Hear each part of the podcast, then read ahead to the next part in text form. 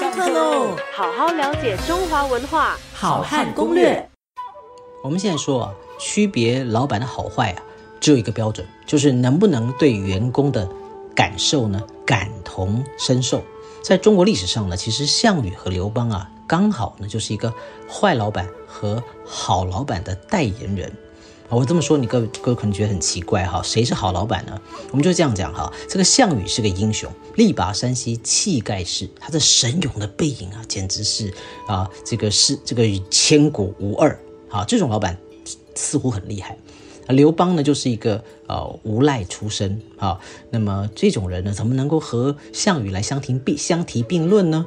可事实上呢，啊，我们知道项羽是富二代，他是含着金汤匙出生的，所以像这样子的一个富二代呢，他就有一个问题，什么问题呢？就是不接地气啊，所以像项羽呢，他在这个呃治理在治理他的这个呃军队的时候呢，他是一得了天下一。打了胜仗，就立刻啊封自己为西楚霸王，把咸阳宫的财宝美人都自己带回家。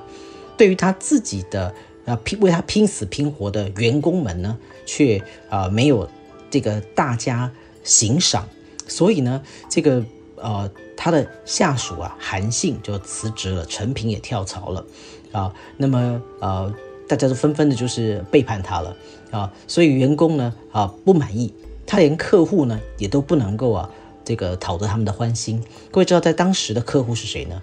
我们讲中国过去是以农立国啊，所以当时的农民的需求就是啊，这个一个好老板所应该要首先照顾的需求。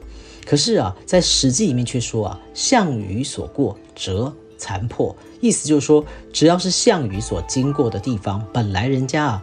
安静祥和的村子就会被糟蹋的家破人亡。也就是说，项羽并不爱护他的百姓，并不爱护当时他的客户农民啊，所以他只为着自己的理想而奋斗，而不在乎别人呢啊用青春用生命来替他买单。所以像这样子的老板呢，恐怕是很难得到民心的了。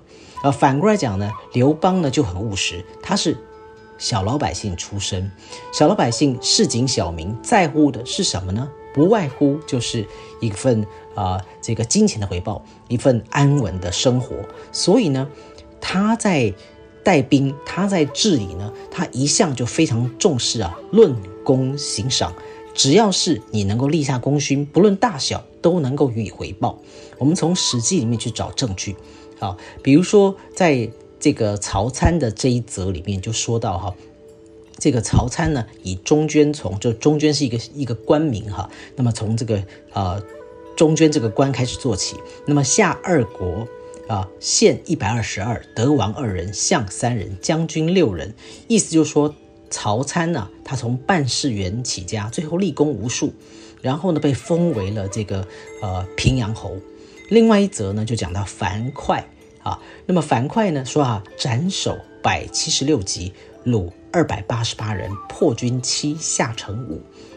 那么不管我念什么了，各位可以听到哈，在《史记》里面记载，就是对于樊哙，他在这个呃过程当中呢，就是连斩首俘虏的资料都非常的清楚，有多斩首了多少个啊，那么俘虏了多少人都非常的清晰，可见。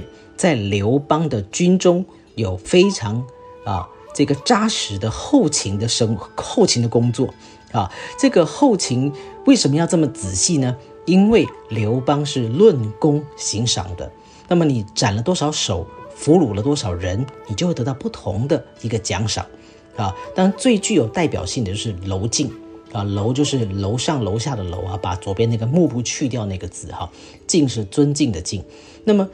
楼敬呢？啊，当年呢，就是发现了刘邦说啊，准备要去啊定都洛阳了，然后呢，就赶紧啊跑过去告诉刘邦说啊，陛下，长安呢更适合定都，而洛阳不行。一番劝谏之后呢，就让刘邦啊拍案叫绝，而且就非常的佩服。第二天马上就启程前往长安，而且呢，立刻就把这个啊本来是一个小兵的娄敬提拔成为郎中哦，啊，郎中是一个什么样的官呢？郎中用现在的呃这个话来讲的话呢，就比较接近于这个顾问啊。所以娄敬只不过是向刘邦提出了他的见解，刘邦这个一经录取他的这个说法之后呢，就马上啊就拔擢他从一个小兵成为了顾问。所以可见呢，在刘邦的公司里面工作，不管你的起点有多低，职位有多么的冷门，只要对公司有贡献，他一定会给你超值的回报。所以各位，好老板、坏老板有答案了吗？好好了解中华文化，好汉攻略。下课喽！